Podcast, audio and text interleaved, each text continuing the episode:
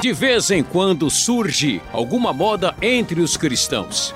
ênfase na roupa, nas músicas, entre outros. É preciso tomar cuidado para que, no meio dessas modas, não haja nenhum vento de doutrina.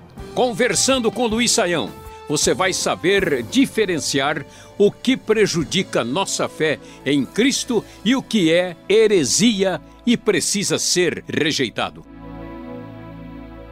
Olá, ouvintes. Olá, professor Saião. Estamos aqui em mais um programa falando sobre essa questão das modas e ventos. E por e-mail, o Felipe quer saber: quando eu escolho tomar remédio, ao invés de deixar a situação a cargo de Deus, eu estou deixando de confiar em Deus para tomar um remédio, professor? Bom, André, pergunta do Felipe aí está na cabeça de muita gente e às vezes causa bastante problema e confusão, né? Como é que a gente lida com isso? Veja, o que, que é tomar um remédio? Né? Deus deu capacidade e inteligência para o ser humano para, mediante o uso desse raciocínio, avaliar esse mundo de Deus e tomar certas atitudes dentro da que a gente chama das leis que Deus criou nesse mundo para o próprio benefício do ser humano. Então, por exemplo, a gente nasce sem roupa. Né? E nascer sem roupa uh, nos coloca numa situação de ficar à mercê né, das todas as coisas complicadas que a natureza nos oferece. Então a gente sente muito frio, o sol queima a nossa pele, então nós criamos um né, hábito, desenvolvemos uma técnica de proteção do corpo, que é usar diversos tipos de roupa e apetrechos nos pés, tal, né? Isso é uma iniciativa humana a partir disso. E esse tipo de, pro, de processo fez com que a gente inventasse casa, né?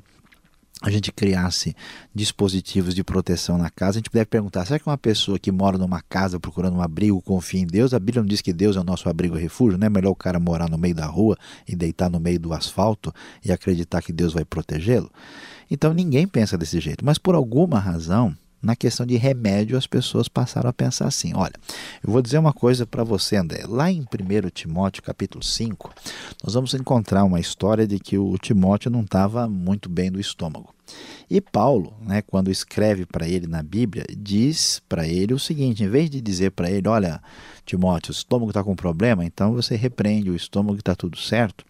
Ele diz: ó, não continue a beber somente água, toma também um pouco de vinho por causa do seu estômago e das suas frequentes enfermidades. Quer dizer, Paulo está dizendo para Timóteo aí para usar vinho como um, uma referência terapêutica para o seu problema de estômago, conforme o conhecimento médico daquela época. Então, o que quer dizer isso? Quando alguém toma um remédio, a pessoa não está deixando de confiar em Deus. Ele está admitindo a sua condição humana. Ele está admitindo a sua fragilidade. Veja, Deus tem poder e ele tem poder para curar. E se Deus vai curar uma pessoa, isso não precisa ser a parte da medicina. Pelo contrário, devia ser na frente do médico, né? O cara faz o exame e olha, puxa, mas o que aconteceu, né? Isso não é possível.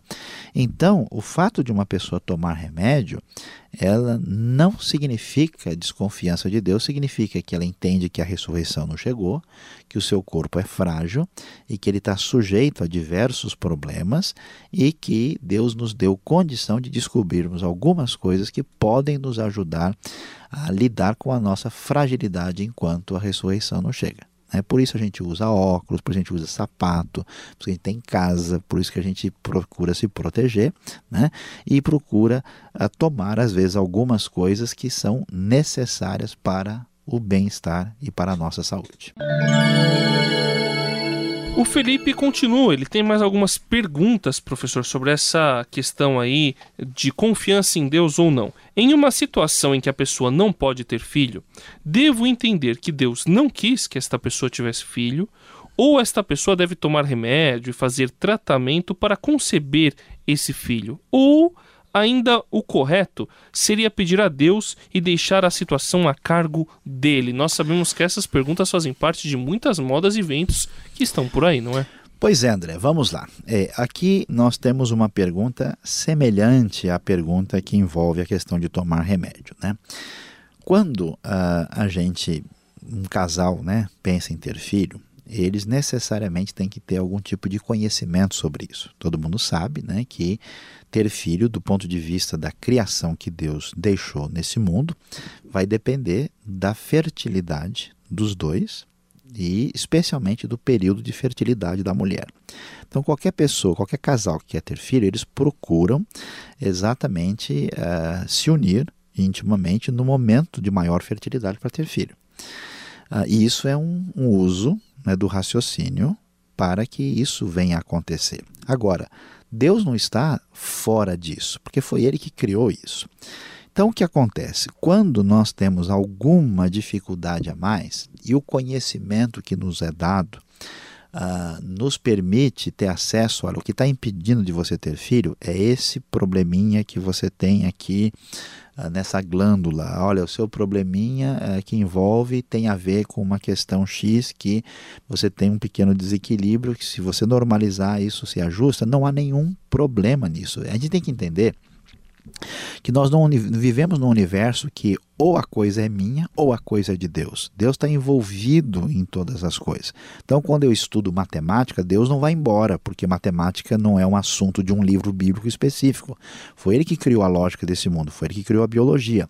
Então, quando eu me aprofundo na biologia e eu posso fazer com que essas coisas aconteçam dentro desse mundo maravilhoso criado por Deus, não há problema. Só vai haver problema, André, quando eu, para fazer uma coisa dessa, vier a ferir uma das leis de Deus, eu passar por cima de preceitos éticos, eu agir de uma forma a, vamos dizer, ferir diretamente o que a Bíblia diz. Né? Então, ah, eu não posso é, ter filho dessa maneira, o médico diz que se eu fizer dessa maneira, eu vou ter tantos embriões, só que eu tenho que sacrificar oito e um sobrevive. Bom, aí a coisa já mudou de figura.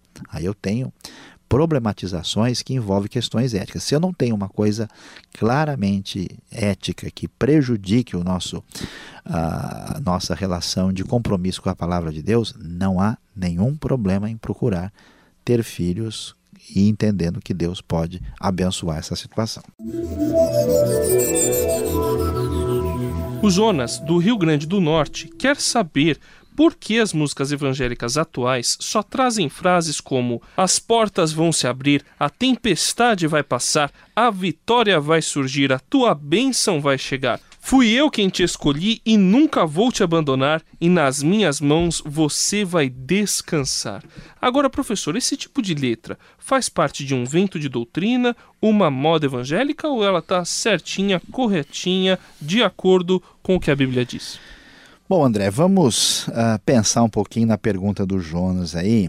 Uh, o que, que a gente pode dizer? Olha, não há nenhum problema numa música com esse tipo de letra. Dizer que Deus vai nos abençoar, que as portas vão se abrir, que nós vamos receber a vitória é uma espécie de expressão de confissão, de fé. Quando a gente lê alguns salmos, ele diz isso, né? Ele nós faremos menção do nome do Senhor, né? Uns confiam em carros, outros em cavalos, mas nós confiamos ou fazemos menção do nome do Senhor. Então eu sei que o Senhor dará vitória ao seu ungido. Essas expressões assim de fé, elas existem na Bíblia. Qual que é o problema? O problema é o que eu posso dizer é uma é uma situação de desequilíbrio ah, na nossa liturgia. Né? A vida cristã, para ser uma vida saudável, ela deve ser uma vida equilibrada. Né? É, é igual comer. Né? Se a pessoa só come carne, vai faltar vitamina. Se a pessoa só come arroz, vai faltar proteína, vitamina. Se a pessoa só come verdura, vai faltar vitaminas específicas que tem na carne e vai faltar um pouco de força. Né? Então, o que, que acontece? A gente precisa ter na nossa maneira de louvar a Deus, músicas que falem da glória e do poder de Deus, músicas que tenham elementos doutrinários importantes, músicas que falem da salvação, músicas que falem que Deus nos ama e nos protege e nos dará vitória, músicas que sejam a expressão da nossa confissão perante Deus. O grande problema é que em muitas comunidades hoje a gente tem, vamos dizer, aquele louvor de uma nota só. Né? Só muitas vezes aparece esse tipo de música que a gente chama de triunfalista. Então, nesse sentido, se uma comunidade só canta esse tipo de coisa, só tem essa obsessão pela vitória, né, ela não vai crescer doutrinariamente, ela não vai entender coisas importantes da Bíblia, não vai estar preparada para os momentos difíceis em que a gente não vai ter a vitória do ponto de vista da nossa interpretação, né, quando a coisa fica difícil. Ela não vai saber lidar com morte, com pranto, com dor, com doença, com situação difícil, porque ela acabou perdendo um pouco o foco e ficou desequilibrada. Então, a palavra certa para essa questão é equilíbrio. Equilíbrio é tudo, é necessário cantar, né? louvar e comemorar com tudo que Deus faz e a gente fica feliz, mas é necessário também aprender, é necessário saber chorar, é necessário saber lidar com outras situações que fazem parte da vida cristã. Este foi o programa Conversando com Luiz Saião. Produção e apresentação André Castilho e Luiz Saião. Locução Beltrão. Realização Transmundial. Envie você também suas perguntas para conversando@transmundial.com.br ou escreva para a Caixa Postal 18.113, CEP 04626-970 São Paulo, capital. E até o próximo programa.